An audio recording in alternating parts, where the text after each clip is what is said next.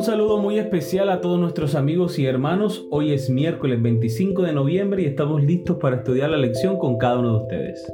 Qué rico es poder cada mañana dirigirnos a Dios, buscar su presencia, disponer nuestros corazones para que Él nuevamente nos instruya y nos enseñe, para que nos muestre lo que tiene para el día de hoy. Así que vamos a disponernos y vamos a estudiar. Con ustedes Stephanie Franco y Eric Colón. Bienvenidos.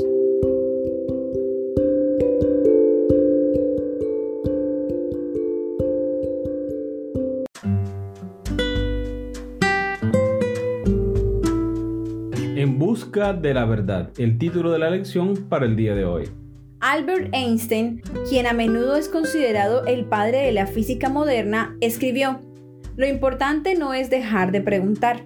La curiosidad tiene su propia razón de existir. Uno no puede evitar sentirse asombrado cuando contempla los misterios de la eternidad, de la vida, de la maravillosa estructura de la realidad. Alcanza con que uno trate simplemente de comprender un poco de este misterio cada día, Nunca pierdan la sublime curiosidad. Vivimos en un mundo de misterio, ¿verdad? La ciencia moderna nos ha mostrado que existe una increíble complejidad en casi todos los niveles de existencia. Y si es así para las meras cosas físicas, ¿cuánto más para las cosas espirituales?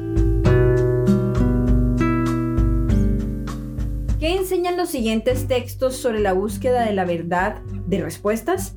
Jeremías capítulo 29 versículo 13, Mateo capítulo 7 versículo 7, Hechos capítulo 17 versículos 26 y 27, Salmo 25 versículo 5, Juan capítulo 16 versículo 13 y capítulo 17 versículo 17.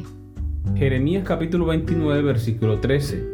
Y me buscaréis y me hallaréis porque me buscaréis de todo vuestro corazón. Mateo capítulo 7 versículo 7.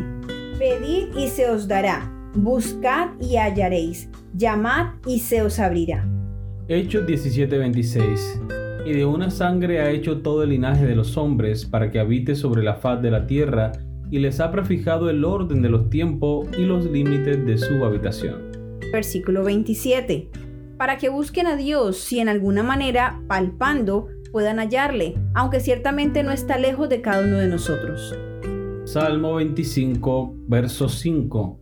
Encamíname en tu verdad y enséñame porque tú eres el Dios de mi salvación. En ti he esperado todo el día. Juan capítulo 16, versículo 13. Pero cuando venga el Espíritu de verdad, Él os guiará a toda verdad, porque no hablará por su propia cuenta, sino que hablará de todo lo que oyere, y os hará saber las cosas que habrán de venir. Juan 17, 17 santifícalos en tu verdad, tu palabra es verdad. Muy bien, recordemos la pregunta. ¿Qué enseñan estos versículos sobre la búsqueda de la verdad, de respuestas? La Biblia nos dice que Dios no está lejos de nosotros. Podemos buscarle y Él se puede manifestar a través de su palabra, que es la verdad, a través de su Santo Espíritu, que es la verdad, a través de esa comunión personal y cotidiana que podemos tener con nuestro amante Salvador Jesucristo. El hecho es que cuando contemplamos también la naturaleza podemos ver la creación de Dios, podemos ver en cada cosa creada, en cada cosa perfectamente creada, perfectamente diseñada y creada por las manos de Dios, podemos ver a nuestro Creador. Amén. Muy bien, continuamos con la lectura. La Biblia está llena de historias de gente curiosa muy parecida a cada uno de nosotros hombres y mujeres que tienen preguntas, miedos, esperanzas y alegrías. Personas que a su manera buscan la verdad, buscan respuestas a las preguntas más difíciles de la vida. Todo lo hizo hermoso en su tiempo y ha puesto eternidad en el corazón de ellos, sin que alcance el hombre a entender la obra que ha hecho Dios desde el principio hasta el fin. Eclesiastés capítulo 3 versículo 11. ¿Qué quiere decir Salomón con esto? Algunos traducen la palabra hebrea olam como eternidad y otros como un sentido del pasado y del futuro. Entonces, según este versículo, Dios ha colocado en la mente y el corazón humanos un sentido del pasado y el futuro, la eternidad misma. Es decir, como seres humanos tenemos la capacidad de pensar en lo que llamamos las grandes preguntas sobre la vida y nuestra existencia en general. Y por supuesto, aquí es donde las escrituras juegan el papel central. ¿Quiénes somos? ¿Por qué estamos aquí? ¿Cómo debemos vivir? ¿Qué pasa cuando morimos? ¿Por qué hay maldad y sufrimiento? Estas son las preguntas que los que buscan la verdad se han estado haciendo desde el comienzo, según los registros históricos. Qué privilegio y qué responsabilidad es poder ayudar a estos buscadores a encontrar algunas respuestas en la actualidad. ¿Qué es la educación cristiana sino conducir a las personas a estas respuestas que se encuentran en la palabra de Dios?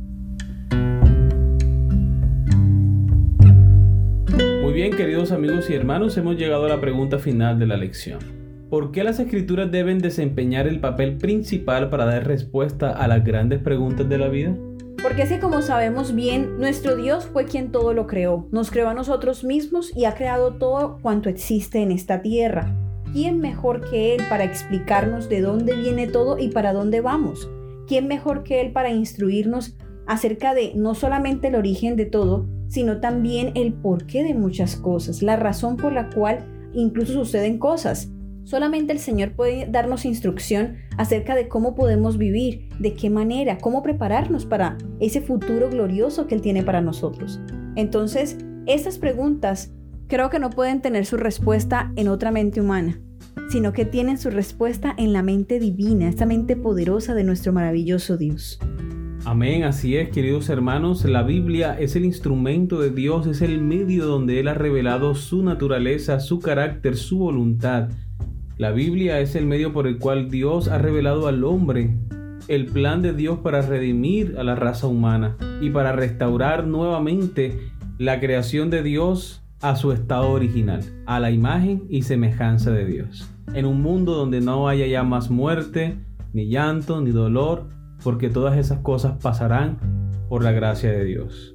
Amén. Muy bien, queridos amigos y hermanos, hemos llegado al final de nuestra lección. Esperamos que haya sido de gran bendición para ustedes como lo ha sido para nosotros. Les esperamos mañana para una nueva lección. Que Dios les bendiga.